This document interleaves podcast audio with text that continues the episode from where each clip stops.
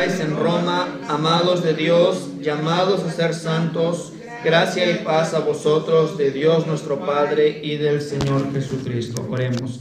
Padre, ayúdanos a entender este capítulo de la Biblia, Señor, que saquemos verdades que sean de bendición para nosotros, que luego las podamos compartir con alguien más, Padre. Es importante que estudiemos tu palabra y que tu palabra sea quien guía nuestro entendimiento y guía nuestras acciones y ayúdanos, Padre, que sea tu palabra quien nos ayuda a poder, nos ayude a poder hacer esto, Señor, entender tu palabra y luego aplicar tu palabra en nuestras vidas. Lo rogamos en el nombre de Cristo Jesús. Amén. Gracias, hermanos. Pueden tomar sus lugares. Muchísimas gracias y vamos a estar estudiando ahora estos versículos. Bueno, hermanos, primeramente tengo que decirles esto. Pablo escribió, nos dice, usted puede contar las cartas, escribió 13 cartas.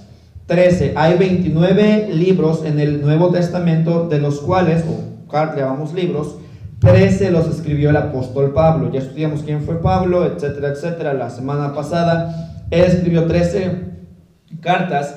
Y en las 13 cartas Pablo comienza siempre con su nombre. Dijimos, Hebreos no sabemos si lo escribió el apóstol Pablo porque no va firmado, pero todas las cartas del apóstol Pablo empiezan con el nombre del apóstol.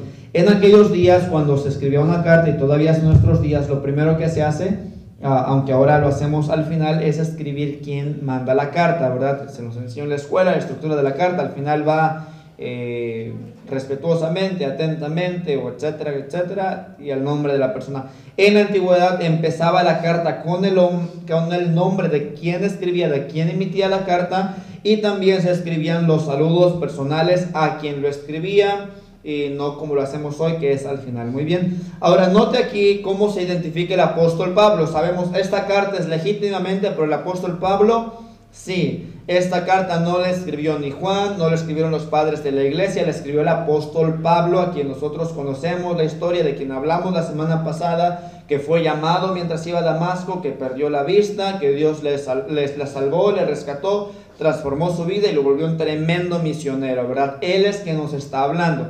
Pablo. Ahora, ¿qué nos va a decir el apóstol Pablo? ¿Cómo se identifica a sí mismo el apóstol Pablo? Dice el versículo 5.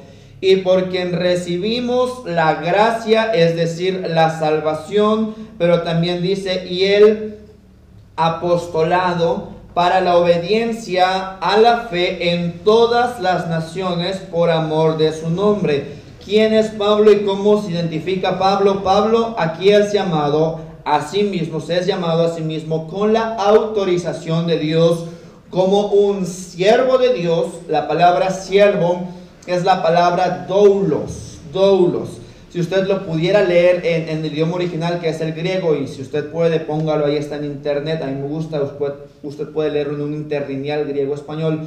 Eh, Pablo Doulos, siervo de Jesucristo. La palabra siervo literalmente significa esclavo esclavo, es decir, alguien que le pertenece a un dueño, que está a las órdenes de un dueño, que obedece lo que el dueño diga, pero Pablo también lo escribe en el sentido, recuerda esto, Pablo es un hebreo.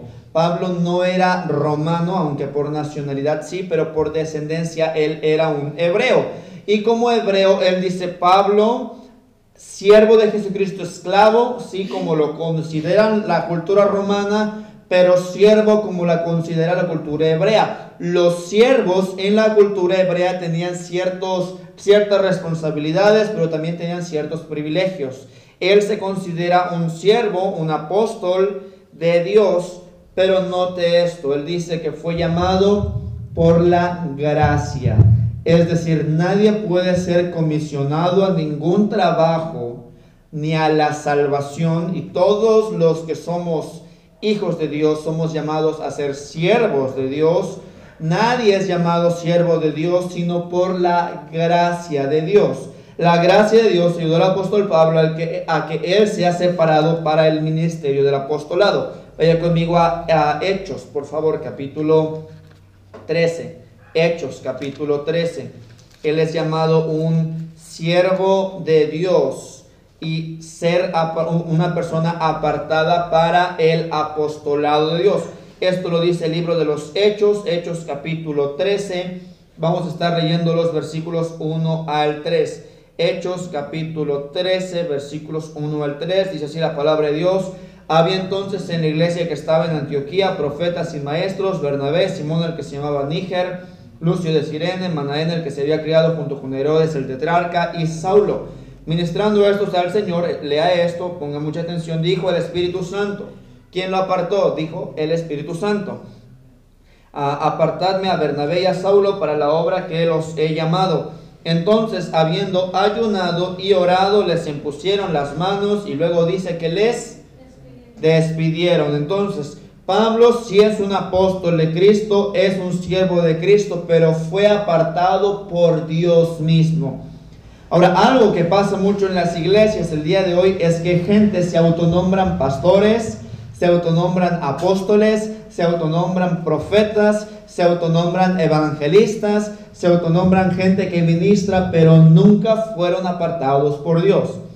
Por eso es que hay tantos líderes en la iglesia evangélica que defrauda el nombre de Dios, porque nunca fue llamado por Dios. El apóstol Pablo no decidió ser apóstol. El apóstol Pablo no vio que, ah, pues se gana mucho dinero siendo apóstol, voy a ser apóstol. El apóstol Pablo nunca dijo, voy a ser muy famoso por muchos años, voy a ser apóstol. No, el apóstol Pablo dice que lo único que hacía era ministraba. La palabra ministrar es servir. Pablo servía en la iglesia de Antioquía. Eh, es, por ejemplo, el hermano Judá está ayudando sirviendo en la iglesia. El hermano Alberto nos ayuda sirviendo en la iglesia. El San Andrés hermano Roy ayuda sirviendo en la iglesia. En el corte, eh, el hermano Benito nos ayuda sirviendo en la iglesia. En, en, cada iglesia, hermano, siempre hay gente que está ministrando. ¿Qué hacía el apóstol Pablo? Ministraba, servía. ¿Y qué hizo Dios? Dios le apartó. Dios aparta para su servicio a la gente que trabaja para Dios. No se autonombra, no es un día como que uno se levanta y dice, bueno, yo quiero ser siervo de Dios. Dios no trabaja así. Dios ocupa a las personas que están ocupadas. Si usted, por ejemplo, ve en el libro de Josué, Josué dice que estaba trabajando, Dios lo llamó. Gedeón estaba trabajando, Dios lo llamó. Moisés estaba trabajando, Dios lo llamó. Abraham estaba trabajando, Dios lo llamó. Dios no llama personas que no, no, personas que no quieran servir. Él llama a quienes sirven. Él llama al apóstol Pablo mientras él está sirviendo y lo aparta. Él se presenta en Romanos, Pablo, siervo de Jesucristo y apóstol apartado para el Evangelio. ¿Quién lo apartó? Dios lo apartó. Él eh, normalmente, y lo vemos en este texto, e inmediatamente afirma que él fue apartado para un trabajo. Versículo 1, estamos en Romanos 1, regresamos al texto, dice Pablo, siervo de Jesucristo, llamado a ser apóstol, apartado para el Evangelio de Dios. Dice, Dios me apartó, pero Dios no me apartó para cualquier tarea. Dios no me apartó para cualquier cosa. Dios me apartó para el Evangelio. ¿Para qué Dios aparta personas? Para el evangelio. Olmos, la música, a mí me encanta la música, me gusta la música, pero hay mucha gente que dice, Dios me dio o Dios me apartó para que mi trabajo sea la música. Y bueno, está bien, pero acompáñenos a hablar a alguien de Cristo en campaña evangelística. No, yo nada más toco, yo nada más canto, ¿verdad? Dios no aparta así. Dios aparta para el evangelio. La primordial tarea de lo que se hace en la iglesia, en todas las iglesias bíblicas debe ser así. La principal tarea es llegar al evangelio, presentar el evangelio. No importa si es a través de la música, a través de la educación, a través de una campaña, a través de una campaña médica tal vez, o alguna de lo que sea, tiene que apuntar al evangelio. Si alguna actividad en la iglesia no apunta al evangelio, entonces no fue apartado por Dios para esa tarea. Cuando Dios aparta gente, aparta gente para la obra del evangelio. Pablo fue apartado para la obra del evangelio. Dice el versículo 9, este evangelio de quién es? Eh, porque testigo me es Dios, a quien sirvo en espíritu en el evangelio de su Hijo, de que sin cesar hago mención de vosotros siempre en mis oraciones. Ahora, el evangelio, la palabra evangelio significa buenas noticias, buenas nuevas. Evangelion era una palabra que se utilizaba cuando se establecía un nuevo rey, se ganaba una victoria, se cambiaba el parlamento, etcétera, etcétera. Cualquier buena noticia para el pueblo romano, un nuevo derecho que se les daba o una fiesta que iban a tener, se ocupaba la palabra evangelio. Usted tal vez lo ha visto en películas, como a veces llegaba un hombre, abría un rollo y empezaba a leer instrucciones de parte del rey. Eso era el Evangelio. El apóstol Pablo dice, mira, Dios me apartó para el Evangelio, pero no para cualquier Evangelio. No para cualquiera buenas nuevas. Es, buenas, es una buena noticia que cambie un presidente, que gane un diputado tal vez, que hagan una obra pública. Es una buena, una, una buena noticia que se inaugure un hospital, que se inaugure un estadio o un parque. Es una buena noticia pero no se comparan con las noticias que Dios nos da para el mundo. Pablo dice, sí son buenas noticias, algunas, ¿verdad? Evangelio, pero el Evangelio que yo predico, dice el versículo 9, es el Evangelio de su Hijo.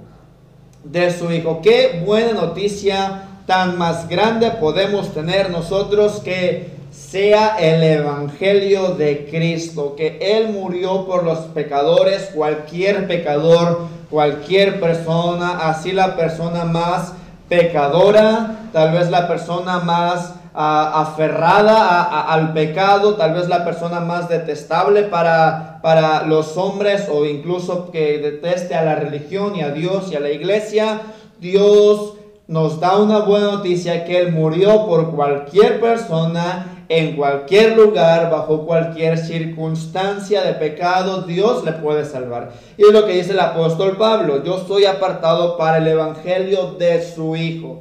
La gran noticia que el hombre puede llegar a tener y que el hombre tiene y que debe de ser predicada y para la cual Dios apartó eh, al apóstol Pablo es para el Evangelio de Dios. Y el Evangelio de Dios es el Evangelio de su Hijo. ¿Qué quiere anunciar Dios? Que Él amó tanto al mundo que dio a su Hijo. Juan capítulo 3, versículo 16. ¿Cuál es el evangelio de su Hijo? Que Él murió por nuestros pecados conforme a las escrituras, que se, fue sepultado y resucitó al tercer día conforme a las escrituras y que le apreció a los hombres, que fue llevado al cielo y que algún día volverá. Ese es el evangelio de su Hijo. Esa es la razón por la cual Dios aparta a personas para su trabajo. Él no nos aparta o no aparta ninguna persona para ninguna otra tarea, sino es para la proclamación, la predicación, la exposición y la enseñanza del Evangelio de Dios y de su Hijo. Pablo está seguro la razón por la cual Dios le llamó, Dios le salvó. Dice el versículo 16 en Romanos 1, porque no me avergüenzo del Evangelio. Note las palabras, dice, porque es poder de Dios para salvación a todo aquel que cree, al judío primeramente y también al griego. Es decir, Él tiene poder para todo. Dice, no me avergüenzo del Evangelio, el Evangelio de Cristo, el Evangelio de Dios, porque este Evangelio no solamente es una buena noticia, este Evangelio sí es una buena noticia, pero este Evangelio tiene poder. La palabra poder en el texto original es la palabra dinamos, de la cual nosotros traducimos la palabra dinamita. El Evangelio de Dios puede hacer una gran explosión en el corazón de la gente para que se arrepientan de sus pecados y vuelvan hacia Dios. La razón por la cual Dios llama a personas, escoge personas y aparta personas es para que ese poder sea concentrado por la predicación y el poder del Espíritu Santo y sea predicado a otras personas para que vengan a los pies de Cristo. Por eso, hermanos, es que usted puede leer literatura de Mahatma Gandhi y mucha gente lo siguió a él, pero no hubo una gran explosión de gente que le siguiera a pesar de las circunstancias. Hitler fue un gran orador con grandes ideales, malos ideales, pero en tamaño enorme. Sí convenció a mucha gente y mucha gente le siguió, pero murió Hitler y murió con él su movimiento. Cada líder que se ha levantado en cada parte del mundo ha tenido cierto auge, pero no ha logrado penetrar generaciones por las cuales la gente esté dispuesta a dar su vida por causa de lo que cree. Pero Cristo, un hombre que vivió solamente tres años haciendo su obra de ministerio, predicándole, teniendo un alcance más o menos de 500 personas en un pueblo pequeño, de, de un país pequeño, de una ciudad pequeña, de una lengua no conocida, sino siendo esclavizada por otra lengua, logró tener un impacto generacional. El día de hoy, el libro que más se traduce sigue siendo la Biblia. El libro que más se imprime sigue siendo la Biblia. El que sigue cambiando más vidas sigue siendo la Biblia. ¿De qué se trata esto? Del evangelio que contiene, la dinamita que contiene Nada puede contener la dinamita que Dios tiene en su palabra, sino solamente el poder de Dios. Solamente Él puede expandir este mensaje y para eso Dios aparta a ciertas personas. El apóstol Pablo nos afirma algo, que estas buenas noticias de Cristo, el Evangelio de Dios, esta dinamita y este poder, no fue oculto por siempre y expresado al tiempo de Pablo, sino que él nos dice que es algo que había sido revelado desde antes en las escrituras. Vaya conmigo a primera a los Corintios, por favor, capítulo 15. Primera a los Corintios, capítulo 15, vamos a estar leyendo versículos 1 al 4. Primera a los Corintios, capítulo 15, versículos 1 al versículo 4, por favor. Dice el texto así. 15, 1 al 4. Además os declaro, hermanos, el Evangelio que os he predicado, el cual también recibisteis, en el cual también perseveráis. Note, el Evangelio tiene que ser predicado, tiene que ser recibido y tiene que ser practicado. Perseveráis, ¿verdad? Por el cual asimismo si retenéis la palabra que os he predicado, sois salvos, de lo que hablábamos hace un momento, ¿verdad? Son frutos. Si lo retienes, eres salvo. Dice, si no, creísteis en vano. Porque primeramente os he enseñado lo que asimismo recibí. Muchos evangélicos no saben qué es el evangelio. Pregúntele a un evangélico qué es el evangelio. Algunos le van a decir, bueno, Mateo, Marcos, Lucas, Juan. Otros le van a decir el Evangelio es la palabra de Dios, eh, lo hemos hecho, preguntado a algunos, ¿qué es el Evangelio? Algunos dicen, bueno, eh, la palabra de Dios, seguir a Jesús, pero el, el, apóstol Pablo declaró aquí el Evangelio, dice, porque primeramente os he enseñado lo que asimismo recibí, el Evangelio. Apúntelo usted, recuérdelo usted, apréndalo usted, memorícelo usted. Dice que Cristo murió por nuestros pecados conforme a las Escrituras y que fue sepultado y que resucitó al tercer día conforme a las escrituras. Aquí nos está recordando que el Evangelio de Dios, hermanos, no es algo nuevo. El Evangelio de Dios es algo revelado de manera literal y obvia en la muerte de Cristo, resurrección de Cristo, pero que fue algo predicado en la Escritura desde hace tiempo. Era lo que ya había sido escrito y enseñado, pero que muchos judíos no lo habían entendido, pero ya había sido predicado.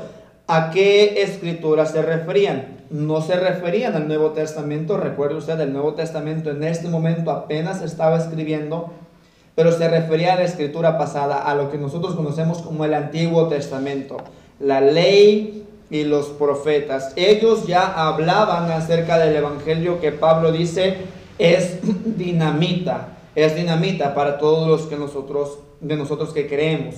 Entonces él está relacionando el Antiguo Testamento para que lo entendamos. En este momento lo entiendan los creyentes que están leyendo la carta que eran judíos y gentiles. Les está recordando a los gentiles que este Cristo viene de los judíos, pero le dice a los judíos que este Cristo es el Mesías que estaba escrito en el Antiguo Testamento. Entonces, el Evangelio de Dios, el Evangelio que nosotros predicamos tiene todo que ver con Cristo.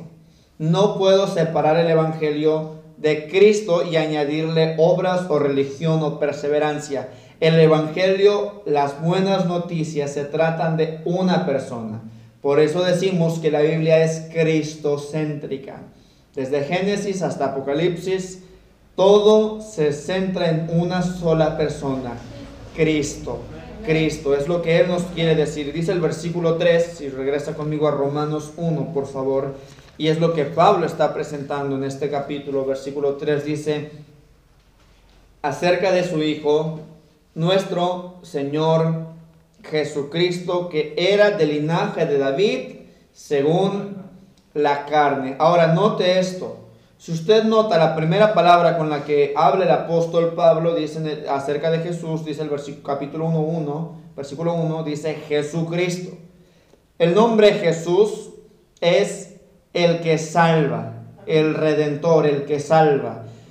El título Cristo, aunque no, es un nombre propio, Cristo es un título, significa Salvador, Mesías. Es un título que se le da. Entonces, cuando utiliza el apóstol Pablo la palabra Jesucristo, él está uniendo el título humano que tenía Jesús, que era Jesús, y el título divino que le da Dios, que es Cristo, y lo une en una persona, haciéndonos entender una cosa. Jesús fue 100% hombre, pero también fue 100% Dios. Y se le da el título por eso de Jesucristo. No es solamente el Mesías que los hombres esperan, pero es el ungido de Dios, Jesucristo. Y luego para el versículo 3 dice acerca de su Hijo nuestro Señor, y note la palabra que vuelve a utilizar el apóstol Pablo, dice Jesucristo, el hombre Dios y Dios mismo en persona, dice Jesucristo, que era del linaje de David según la carne. Entonces nos dice que el Evangelio tiene que ver con Cristo y tenemos que entender que primero según la carne, Jesús fue judío. Jesús no fue mexicano, no fue alemán, no fue romano. Jesús, según la carne, fue judío. Pero el versículo 4 nos dice, y por eso hablaba del título, dice el versículo 4, que fue declarado Hijo de Dios con poder, según el Espíritu de Santidad, esto es el Espíritu Santo, por la resurrección de entre los muertos. Y es ahí, no sé si usted recuerda o ha leído cuando dice la Biblia en el libro de Filipenses que se le dio un nombre que es sobre todo nombre. ¿Cuál es ese nombre? ¿Cuál es ese título sobre todo nombre? Jesucristo, Jesucristo. Cuando Jesús andaba sobre la tierra lo conocían como el hijo del carpintero llamado Jesús. Pero cuando Él es levantado de entre los muertos por el Espíritu de Santidad, nos dice la palabra de Dios que le es dado el nombre y el título que va algún día a tomar el título de propiedad de la tierra, juzgar a los reyes, juzgar a los hombres, salvar a los redimidos y condenar a los perdidos. Y ese título es el que trae escrito en su vestidura y en su muslo y es Jesucristo, el ungido de Dios, el verbo de Dios, el título que se le da a nuestro Dios. Entonces, cuando Jesús andaba sobre la tierra, el Evangelio comprime estas dos verdades. Sí, fue el Hijo del Hombre, fue judío según la carne. Hay un libro que si usted gusta leer, yo se lo recomiendo, de César Vidal, un historiador y también pastor español, que se llama Más que un rabino, y uno de un americano llamado Josh McDowell, que se llama Más que un carpintero. Nos hablan mucho de la verdad de Cristo, siendo hombre y siendo Dios. Y esto es lo que dice este texto. Pablo está diciendo, fue presentado como judío, pero fue probado por Dios como hijo de Dios al momento que él resucita.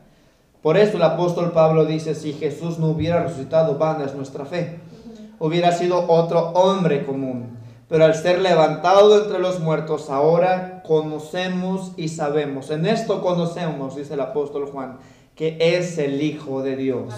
Que Él venció a la muerte con poder. Este texto, estos textos de los cuales el apóstol Pablo está introduciendo en su saludo a la carta a los romanos nos demuestran dos cosas. Primero, la humanidad de Cristo y luego la deidad de Cristo, el Dios hombre.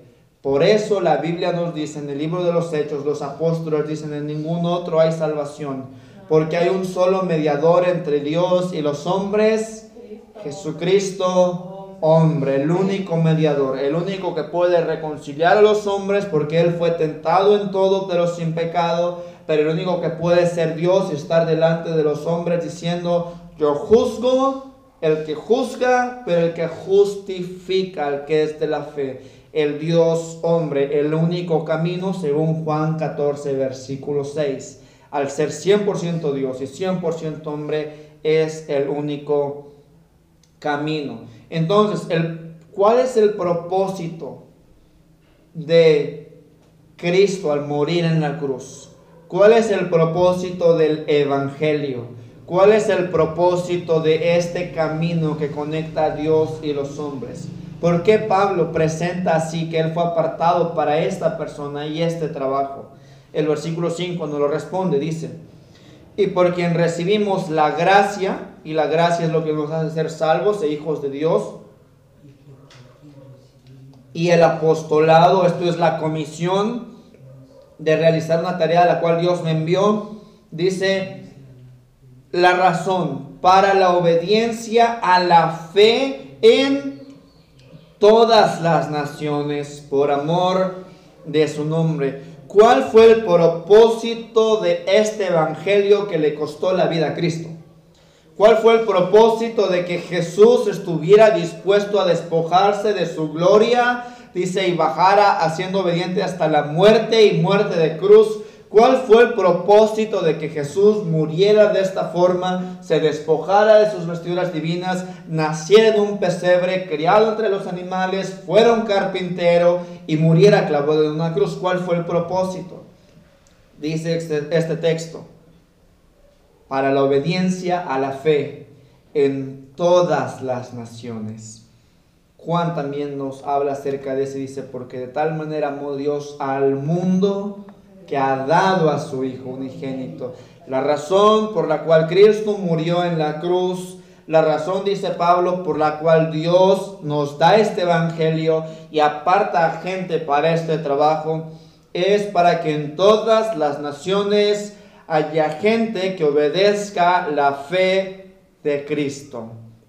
En otras palabras, las personas que verdaderamente confíen en Jesús, que confíen en Cristo, le obedecerán. Por eso no todos obedecen a Cristo. Pero la razón por la cual está el Evangelio, por lo cual es dinamita, por lo cual Él tiene y quiere gente que predique el Evangelio, es para que en cualquier etnia, la palabra nación no se refiere a naciones políticas como hoy lo conocemos, sino se refiere a etnias, la palabra ahí es etnos, en todas las etnos, es decir, en todos los eh, popolucas, que estamos aquí cerca, ¿verdad? Todos los zapotecas, todos los mixtecas, todos los mestizos, todos los españoles, todos los criollos, todos los sajones, todos los guaurani, todos los de la nación que sean, vengan al conocimiento de Cristo. Esa es la razón por la cual Dios murió en la cruz. Versículos 6 y 7 dice, entre las cuales estáis también vosotros, llamados ser de Jesucristo, a todos los que estáis en Roma, amados de Dios, note esto, llamados a ser santos. Gracia y paz a vosotros, de Dios nuestro Padre y del Señor Jesucristo. De los versículos 6 al 7, Pablo está escribiendo a sus lectores que ellos son los santos en Roma. Esto es muy interesante porque si el apóstol Pablo, un ejemplo, hubiera escribido a Catemaco, dijera a los santos de Catemaco, ¿verdad? Ahora, si nosotros nos vemos a nosotros mismos, podemos entender que literalmente no somos santos. Literalmente somos pecadores. Pero él dice, somos santos. Dice esta carta va a los santos en Roma. Ellos también son llamados. Note esto, Dios también llamó. Dice este texto, ah, ah, entre los cuales estáis también vosotros llamados a ser de Jesucristo. Dios llamó al apóstol Pablo para que sea su apóstol pero a la iglesia en Roma los llamó para ser de Jesucristo. Es decir, el primer llamado que Dios le hace al hombre es el llamado a la salvación. Dios llama a los hombres para que seamos salvos. Él dice, la iglesia está constituida, la iglesia en Roma, la iglesia en Catemaco, en San Andrés, en Carrillo, en Santiago, en México, en Veracruz en donde sea, la iglesia está constituida por gente que es llamada a ser de Jesucristo, a pertenecerle a Dios. Dios no nos llama a nosotros a ser apóstoles, como al apóstol Pablo, pero sí nos llama a ser sus hijos, pero también nos llama, dice este texto, a todos los que estáis en Roma, versículo 7, amados de Dios, llamados a ser santos. Primer llamado de Dios. Dios nos llama a ser sus hijos, Él hace este llamado al mundo. La razón por la cual está el Evangelio, Él le dice a todas las etnias, vengan a mí y beban de mí, compren de mi leche sin precio y sin dinero, y compren pan sin precio y sin dinero, y quien tenga sed, Él dice en el libro Apocalipsis, venga y beba de la fuente del agua gratuitamente, llamados a ser de Jesucristo. Juan 1.12 dice que al todo el que le recibe pasa a ser su hijo. es llamado a ser de Jesucristo. Pero luego este texto dice, no nada más nos llama a ser sus hijos. Muchos dicen, bueno, es que si Dios nos llama, ya soy hijo de Dios, puedo vivir como quiera, hablar como quiera, hacer lo que quiera, total me voy al cielo. Eso no es lo que dice la Biblia. Él sí nos llama a ser sus hijos, pero Él nos hace un segundo llamado. Él nos hace una segunda invitación. Él nos, no, él nos da, si pudiéramos llamarlo así, entendiendo que Él nos llama a ser sus siervos, lo vamos a hacer un poquito más adelante, Él nos llama a ser santos. No es suficiente que sea hijo de Dios, no es suficiente que Dios cambie mi vida por una vez y borre mis pecados para siempre, presentes, pasados y futuros. No es suficiente que yo escuche el Evangelio de Dios y lo crea por fe. Dice, Él también nos llama a ser santos, a que nuestra vida práctica, cada día de nuestra vida, desde que aceptamos a Dios hasta el día en que muramos, vayamos siendo santificados. El, el propósito de nosotros, dice el apóstol Pablo en otra carta, es vuestra santificación. La razón por la cual Dios nos llamó y nos aparta del mundo es para que seamos diferentes al mundo. Él dice, no se, no se enciende una luz y se esconde debajo de una almohada. No se hace eso. No dice, no se pone una luz en las montañas para que no se vea se pone para que la gente la vea. La luz se pone para que alumbre en la casa. De la misma manera Dios llama a la iglesia para que seamos diferentes en una generación adúltera y perversa, dice el libro de Filipenses, entre la cual tenemos que resplandecer como luminares en el mundo. Dios nos llama a ser santos. En donde Él nos ponga, el lugar que Él nos ponga, tiene que verse esa purificación, esa santificación y esa diferencia. Dice en, uh, si usted puede, puede, leer en el libro de Levítico, dice para que hagamos diferencia entre lo santo y lo profano y sepan que son mi pueblo. La razón por la cual Dios nos llama, no nos llama a ser apóstoles, dijimos, pero sí nos llama a ser sus hijos y nos llama a ser santos, santos. La manera en la que nos comportamos demuestra a quién le pertenecemos. Tenemos que comportarnos de una manera que demostremos que somos hijos de un Dios tres veces santo.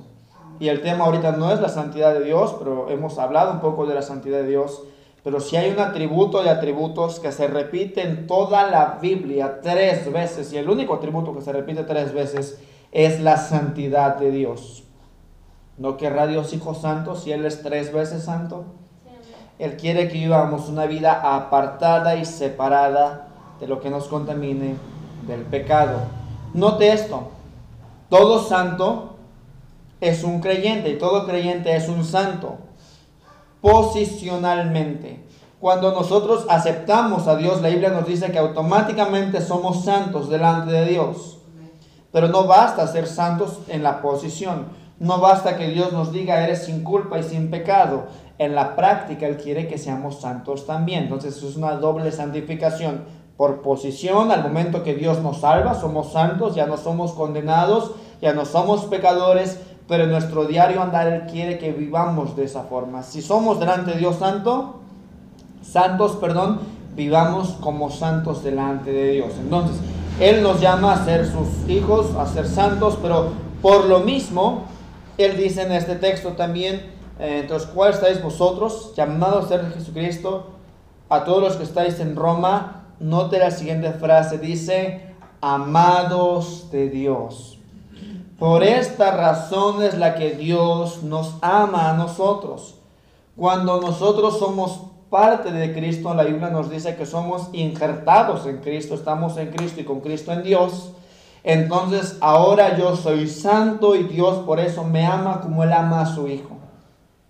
Yo soy amado de Dios y usted es amado, amada por Dios por la única razón que Dios le ha salvado.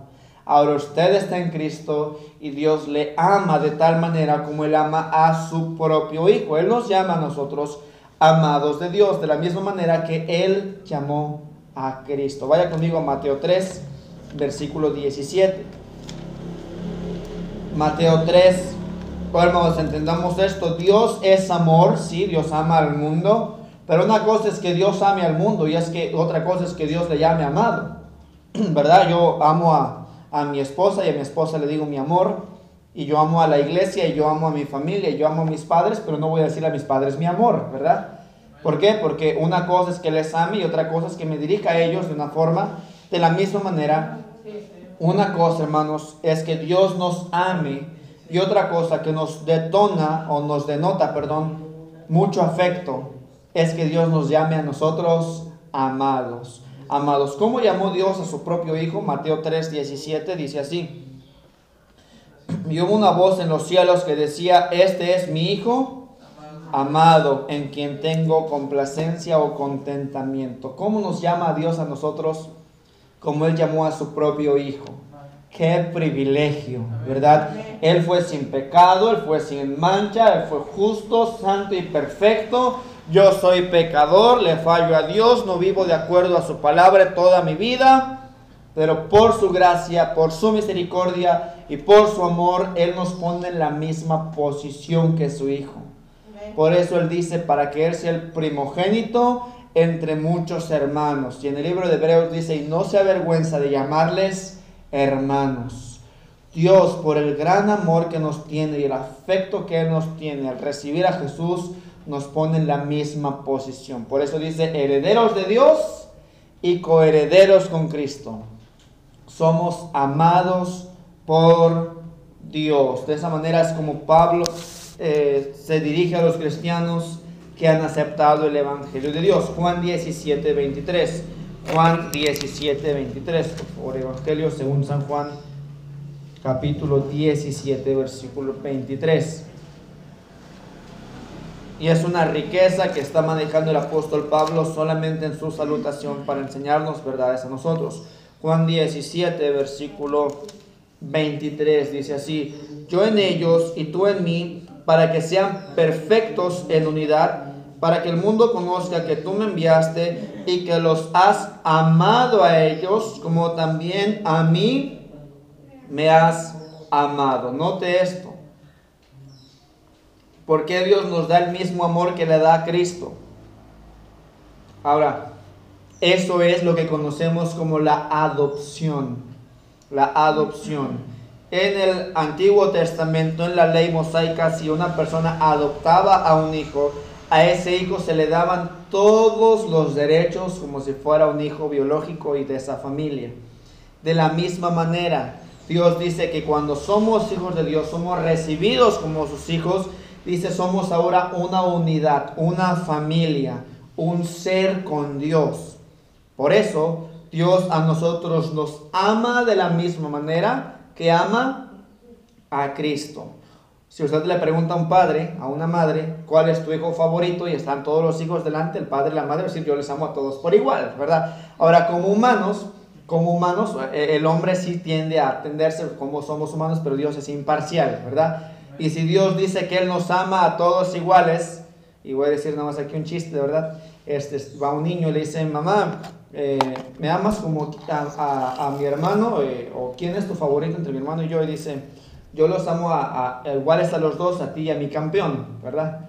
Es un chiste los papás a veces, ¿verdad? Como humanos, dice el libro de Hebreos, los, los padres les amamos, les respetamos, pero como padres muchas veces los padres, pues al ser humanos toman algunas decisiones equivocadas, pero Dios no.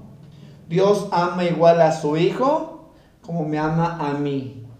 Note esto, note la importancia que Dios le da a cada uno de sus hijos el afecto que Dios le da a cada uno de sus hijos, cuánto le importamos a Dios, nos ponga en la misma posición de amor que su Hijo eterno. Hermanos, ese es un tremendo amor, una tremenda misericordia que Dios nos muestra a nosotros por el puro afecto de su voluntad. Somos privilegiados, de ser hechos hijos de Dios. Por eso el apóstol Juan dice allá en Juan 5, mirad cuánto amor nos ha dado el Padre que seamos llamados hijos de Dios, ¿verdad?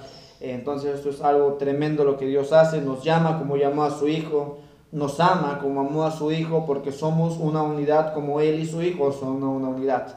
Entonces, en este breve saludo, Pablo identifica tres cosas. Primero, se identifica él mismo como escritor, para qué fue llamado, para qué fue apartado.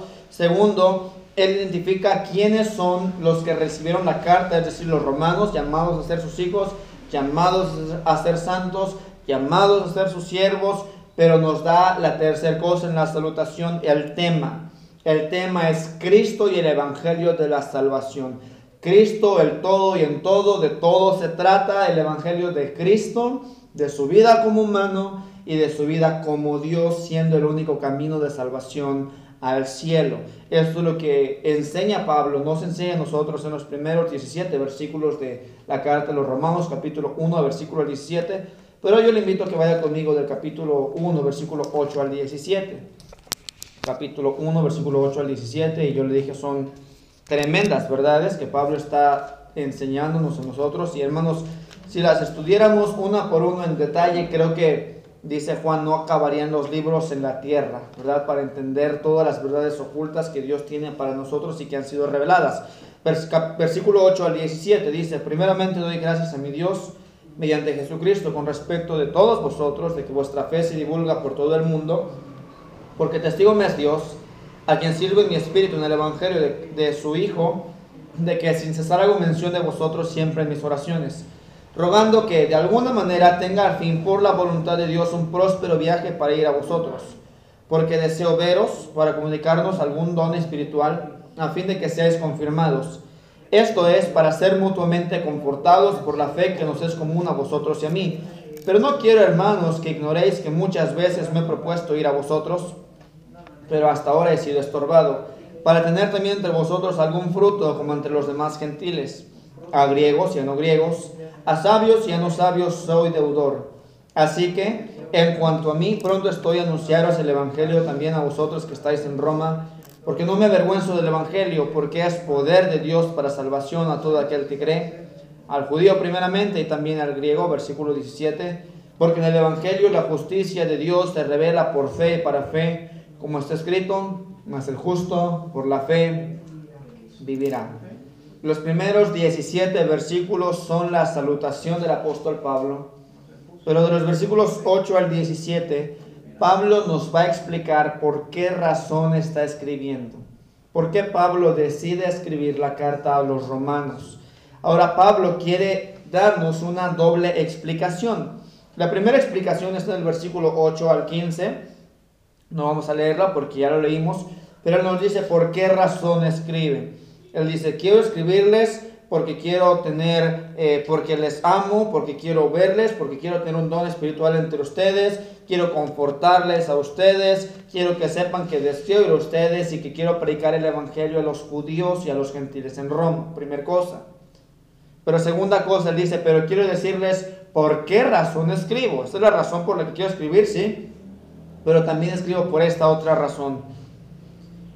Porque el Evangelio es salvación, dinamita, poder, y quiero que ustedes lo entiendan, ustedes lo lean, para que luego ustedes lo compartan, para que Dios transforme sus vidas, para que no sean engañados ni extraviados, para que sepan la verdad eterna, inmutable de Dios, que pasará generaciones y hará la transformación en el mundo.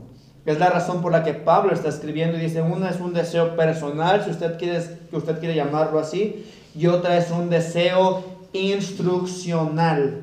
Él quiere que la iglesia no se desvíe de lo que una vez fue predicado. Y hermanos, en la actualidad, mucha gente, muchos cristianos, muchas generaciones están perdiendo por no conocer lo que la palabra de Dios enseña sobre la salvación y las doctrinas de la iglesia, santificación, etcétera, etcétera. Y mucha gente está adoptando nuevas filosofías, nuevos pensamientos y la iglesia, lejos de ser fortalecida, se va denigrando y va a una caída generacional donde los abuelos, los padres eran cristianos y entregados, los hijos, los nietos, los bisnietos se apartan y ya no quieren nada que ver con las cosas de Dios. ¿Por qué razón?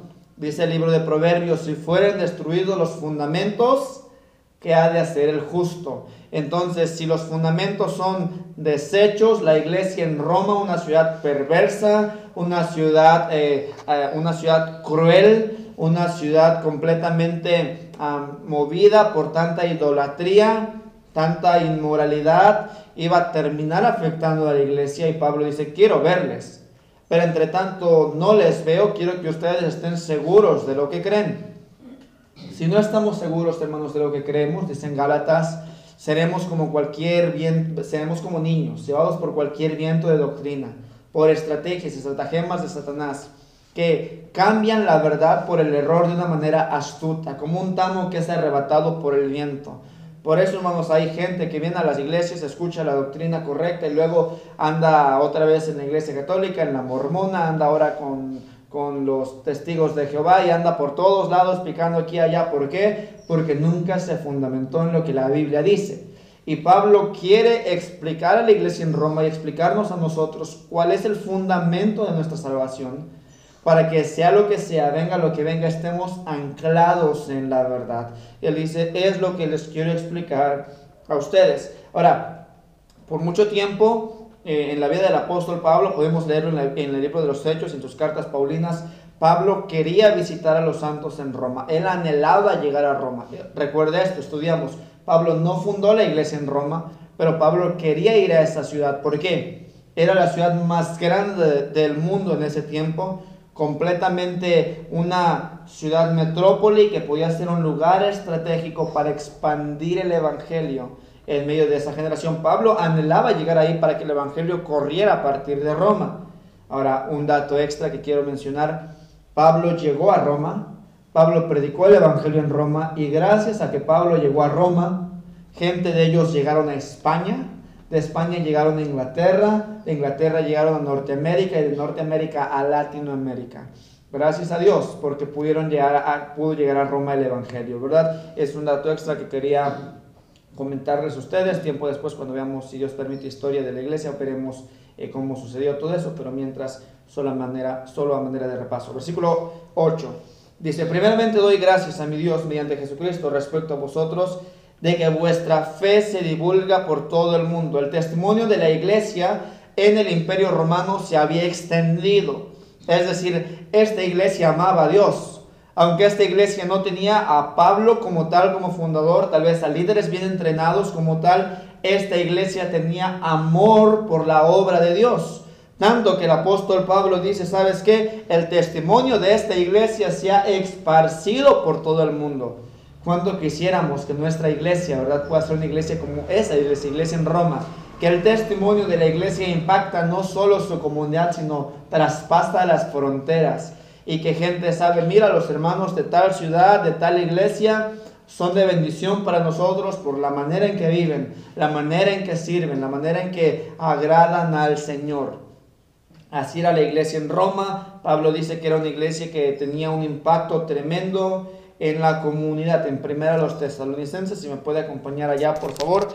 Primera a los tesalonicenses, capítulo 1, versículos 5 al 10. Primera tesalonicenses, capítulo 1, versículos 5 al 10, dice, pues nuestro evangelio no llegó a vosotros en palabras solamente, sino también en poder, en el Espíritu Santo y en plena certidumbre, como bien sabéis cuál, cuáles fuimos entre vosotros por amor de vosotros, y vosotros vinisteis a ser imitadores de nosotros y del Señor, recibiendo la palabra en medio de gran tribulación con gozo del Espíritu Santo, de tal manera que habéis sido ejemplo a todos los de Macedonia y de Acaya que han creído, porque partiendo de vosotros ha sido divulgada la palabra del Señor no solo en Macedonia y Acaya, sino que también en todo lugar vuestra fe en Dios se ha extendido, de modo que nosotros no tenemos necesidad de hablar nada, porque ellos mismos cuentan de, de nosotros la manera en que nos recibisteis y cómo os convertisteis de los ídolos a Dios para servir al Dios vivo y verdadero y esperar de los cielos a su Hijo, el cual resucitó de los muertos, a Jesús, que nos libra de la ira venidera. Pablo quería visitarles para que ellos, para tener algún fruto, para que ellos, eh, ellos vean esto. Ellos estaban esparciendo el Evangelio en todo el mundo, Eso da un gran testimonio. Eh, uno de mis anhelos, de mis sueños y mis oraciones es que Dios ocupe a esta ciudad que se llama Catemaco y que tanto a nivel nacional e incluso internacional saben que es un lugar de brujería y todo ello. Que Dios levante de esta iglesia, de este lugar, gente que ame su palabra y que predique su palabra en otras partes de México y del mundo. Imagínense usted llega un misionero a una ciudad y ¿de dónde vienes? No, pues vengo de Catemaco, ¿verdad? Del lugar de los brujos, sí, pero ahora en lugar de traerles brujería, les traemos la palabra de Dios. ¿Qué testimonio no sería para otra gente en otras partes de nuestra región, en otras iglesias? Así era la iglesia en Roma y es un buen ejemplo que podemos nosotros adoptar también, ser buenos cristianos para hacer de bendición en nuestra iglesia y alrededor de nuestra iglesia. Entonces Pablo está deseando ir a esta iglesia, anhelaba visitarles. Primero, dice el versículo 11, si usted puede acompañarme ahí, Romanos 1.11. Tenía un tremendo, tremendo impacto esta iglesia, pero Romanos 1, versículo 11 dice, porque deseo veros para comunicar algún don espiritual a fin de que seáis confirmados. ¿Por qué quería ir apóstol Pablo? Primero para establecerlos en su fe Hermanos, cada iglesia necesita instrucción bíblica sólida, bíblica y bien fundamentada para que nuestra fe, dice el apóstol Pablo, no esté fundada en la sabiduría de los hombres, sino en el poder de Dios. El poder de Dios lo contiene el Evangelio. Pablo quería visitar la iglesia para que se establezcan en su fe y en sus convicciones. Segunda cosa, él quería visitarles, versículo 12 dice, esto es para ser mutuamente confortados por la fe que nos es común a vosotros y a mí. Él quería también visitarles para que le fueran de bendición. Estamos tratando, hermanos, de hacer esto que les comentamos, de visitar a cada una de las iglesias que estamos iniciando y la iglesia en San Andrés, ¿verdad? Eh, para que seamos confortados. Pablo dice, quiero visitar a los hermanos en Roma porque eso va a animar mi espíritu. Yo no sé de usted, hermanos, pero cuando yo llego a la iglesia y veo a más hermanos de diferentes lugares y la iglesia está llena y motivada y cantando al Señor y orando y escuchando la palabra de Dios y motivándose a servir, a mí me motiva también. Me dan ganas de servir a Dios y decir, bueno, tal vez estaba bajando mi intensidad de servir a Dios en esta área, pero los hermanos me han motivado, me han ayudado. Ahora vamos a servir a Dios. El mismo apóstol Pablo necesitaba esa motivación. Y él dice, yo quiero verles para que yo también sea animado, para que sepa que el Evangelio está siendo predicado, vidas son cambiadas y eso me anime para seguirlo haciendo. Entonces, como cristianos, Dios nos diseñó para estar en convivencia unos con otros, para que nos mantengamos como buenos cristianos. Saque usted un tizón del fuego y ese tizón se va a apagar meta un tizón que se está medio apagando el fuego y se va a encender nuevamente. Es la razón que Dios quiere que nos congreguemos, no dejar de congregarnos para que nos mantengamos firmes y animados y vigorosos en la fe. ¿Verdad? Es lo que el apóstol Pablo está diciendo. Yo quiero visitarles para recibir esa bendición de parte de ustedes. Hermanos, si podemos visitar a algunos hermanos, hermanos nos visitan nosotros, eso nos es de bendición nos va a animar, nos va a motivar, nos va a ayudar a ser cada día mejores cristianos. Pero tenía un tercer propósito. No solamente él quería establecerlos en la fe, no solamente quería recibir la bendición acerca de ellos, pero dice también el versículo 13, pero no quiero hermanos que ignoréis que muchas veces me he propuesto ir a vosotros, pero hasta ahora he sido estorbados para tener entre vosotros algún fruto como entre los demás gentiles. ¿Por qué razón Pablo quería visitarles? Él quería también tener un fruto, es decir, ganar gente para Dios en ese lugar. Hermanos, nosotros deberíamos tener también y aprender del apóstol Pablo ese deseo. Donde Dios me lleve y donde Dios me ponga, quiero darle fruto.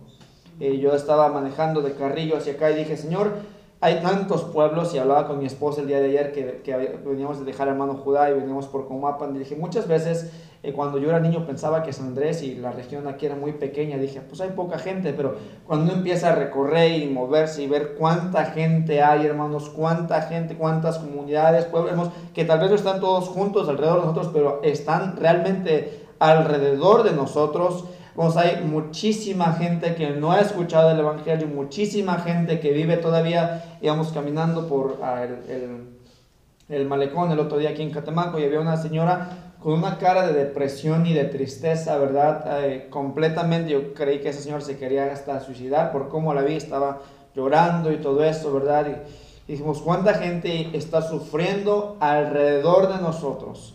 que necesita la salvación de Cristo y muchas veces no se le hemos llevado a esas personas por X o Y razón, pero Pablo dice, yo quiero ir para llevar fruto. Sea donde Dios nos ponga, nos lleve a donde Dios nos lleve, hermanos, Dios quiere que le demos fruto. Yo dije, Señor, bueno, donde tú me muevas, ¿verdad? Si tú quieres que estamos moviéndonos en Carrillo, en el Corte, la Cotalpan, Santiago, donde nos pongas, ¿verdad? Quiero, Señor, que podamos ver fruto, gente salva, gente arrepentida, gente viniendo a los pies de Cristo. Lo que el apóstol Pablo deseaba y es lo que Dios desea que cada cristiano aprendamos, tener un deseo de llevar fruto a nuestro Dios. Recordemos algo, Pablo era un mensajero escogido por Dios para llevar el Evangelio a los gentiles, pero él sentía un tremendo peso y una tremenda responsabilidad hacia la iglesia y los no convertidos en este lugar. Pablo decía, ¿sabes qué? Yo quiero ir a ese lugar, porque la iglesia necesita instrucción bíblica, la iglesia me es de bendición, pero hay gente a quien tengo que estarle yo de bendición, gente a quien tengo que llevarle yo el, el Evangelio. En 1 Tesalonicenses 2, 18, 1 Tesalonicenses capítulo 2, versículo 18, él dice, porque por lo cual quisiera vosotros, yo Pablo ciertamente una y otra vez, pero Satanás nos estorbó. Pero Pablo fue estorbado en muchas ocasiones para llevar el fruto, recibir bendición y animar a la iglesia. Escucha esto, hermano. Escucha esto, hermana. Cuando usted quiera servir a Dios, cuando usted quiere ser de bendición a Dios, cuando usted quiere recibir la bendición de Dios, una y otra vez Satanás le va a querer estorbar. Una y otra vez Satanás no va a querer que usted sirva a Dios. Hablábamos con una hermana allá en Santiago, le decíamos, hermana, acompáñenos a la iglesia el día domingo, mire, venimos por usted para que vaya. Y le hemos hablado en varias ocasiones y ella dijo algo que es una realidad. Ella dijo, mire, cada vez que estoy por ir a la iglesia me sale un imprevisto. Y siempre es así, ¿verdad? Satanás no quiere que recibamos la bendición de Dios y mucho menos quiere que demos bendición a otras personas. El, el, apóstol Pablo mismo fue estorbado por Satanás, cuanto más nosotros, ¿verdad? Él nos va a poner trabas o una u otra cosa para que no sirvamos a Dios. Sin embargo, el cristiano debe estar determinado en las oportunidades que tenga y hasta donde pueda proponerse, voy a servir a Dios a pesar de las circunstancias. En Romanos capítulo 15, versículo 19 al 23. Romanos capítulo 15, versículos 19 al 23. Versículos 15, 19 al 23 dice así, con potencia de señales y prodigios en el poder del Espíritu de Dios, de manera que desde Jerusalén y por alrededor hasta el Ilírico, todo lo he llenado del Evangelio de Cristo. Y de esta manera me esforcé a predicar el Evangelio, no donde Cristo hubiese sido ya nombrado, para no edificar sobre fundamento ajeno, sino como está escrito, aquellos a quienes nunca les fue anunciado acerca de Él verán, y los que nunca han oído de Él entenderán. ¿Qué está diciendo el apóstol Pablo? Quiero llevar el Evangelio por todas las partes que yo pueda, pero no donde alguien ya haya predicado sino donde alguien no ha predicado. El deseo del cristiano debe de ser bendición con el Evangelio a quien nunca lo ha escuchado, para que venga a los pies de Cristo. Dice el versículo capítulo 1, versículos 14 al 16. Dice a griegos y no griegos, a sabios y a no sabios, soy deudor. Así que en cuanto a mí, pronto estoy a anunciaros el Evangelio también a vosotros que estáis en Roma porque no me avergüenzo del Evangelio, porque es poder de Dios para salvación a todo aquel que cree, al judío primeramente y también al griego. Note esto. Pablo le faltaba un área por trabajar y él dijo, quiero llegar a Roma, quiero predicar en Roma, quiero alcanzar a Roma, estoy pronto, no me avergüenzo, soy responsable estas son las motivaciones de un cristiano que quiere servir a Dios. Pablo dice, primero soy deudor. Hermanos, somos deudores de dar el Evangelio en la misma medida que nosotros lo recibimos. Si alguien nos predicó el Evangelio de esa misma forma, tengo que predicar el Evangelio a alguien más. Esta era una de las motivaciones de Pablo. Tenemos que hacerlo. Pero segundo es disposición. Pablo dijo, pronto estoy. El cristiano para servir a Dios debe decir, pronto estoy. Pero muchas veces decimos, lento estoy. O decimos, no estoy, ¿verdad? Pero ¿qué quiere Dios? Que estemos prontos para servirle. Cuán hermosos son los pies de los que anuncian la paz, de los que anuncian buenas nuevas. Prontitud, disponibilidad. Es que no sé hablar, no sé hacer esto, no sé hacer aquello. La mejor habilidad es disponibilidad. Dios prefiere que estemos disponibles a que tengamos todas las cualidades y no hagamos nada por Él. Él decide y Él quiere que tengamos esa disponibilidad y esa gallardía. El apóstol Pablo dice, no me avergüenzo, no me avergüenzo del Evangelio. Si hay algo que define mi vida, si hay algo que es una inspiración a mi vida, si hay algo que le da valor a mi vida, dice el apóstol Pablo, es el Evangelio. No me avergüenzo del Evangelio porque es poder de Dios para salvación. Tres motivaciones que aprendemos de Pablo para servir a Dios entender la responsabilidad, tener la disponibilidad y tener la gallardía que tenía para hacer la obra de Dios. Debemos, hermanos, realmente de imitar al apóstol. Entonces, del versículo 16 al 17, él comprime el tema que él quiere enseñar en esta carta. El Evangelio de Cristo revela la justicia de Dios. Una justicia basada, escuche esto, en la fe y no en las obras. La justicia está basada en la fe y no en las obras. Está disponible para todos, no solo para judíos, sino también para gentiles. Y esta fe en Cristo puede hacer a los pecadores justos, puede hacer justos a cada pecador y mantener su vida santa de acuerdo a la palabra de Dios. Es entonces donde Pablo cita a Habacuc 2.4 que dice, el justo por la fe vivirá. El justo por la fe vivirá. El apóstol Pablo amaba a Dios, quería servir a Dios y él quiere que nosotros lo imitemos. En lugares donde no se ha predicado, estamos revisando un mapa y yo estaba hablando con el pastor Isaías ayer y le dije, mire, si Dios nos permite predicar desde Jalapa hasta Coatzacoalcos, ya encontramos una ruta por donde irnos, ¿verdad? Y nuestro deseo sería ver una iglesia en cada municipio, en cada pueblo, y que se llene con el Evangelio. Y luego, hermanos, de aquí a 70 años, si Dios lo permite, puedan los hijos, los nietos o los bisnietos de los que estamos aquí, ¿verdad? Decir gracias a Dios. Hay cristianismo, hay vidas diferentes, hay vidas transformadas, hay iglesias, porque los hermanos de hace 70 años amaron a Dios, sirvieron a Dios, vivieron para Dios y el día de hoy vivimos esta realidad. Dios quiere hacerlo. Dios lo hizo en el mundo antiguo a través de la iglesia, a través del apóstol Pablo y otros hombres de Dios. Dios quiere y puede hacerlo el día de hoy en nosotros. Si Dios lo permite, hermanos, vamos a terminar aquí. La siguiente semana ya no alcanzamos a acabar el capítulo, pero estaremos revisando del 18 al 32. Vamos a cerrar los ojos, hermanos, y vamos a orar. Padre, te damos gracias porque eres bueno con nosotros. Gracias por tu palabra, Señor, expuesta a tu pueblo. Gracias porque podemos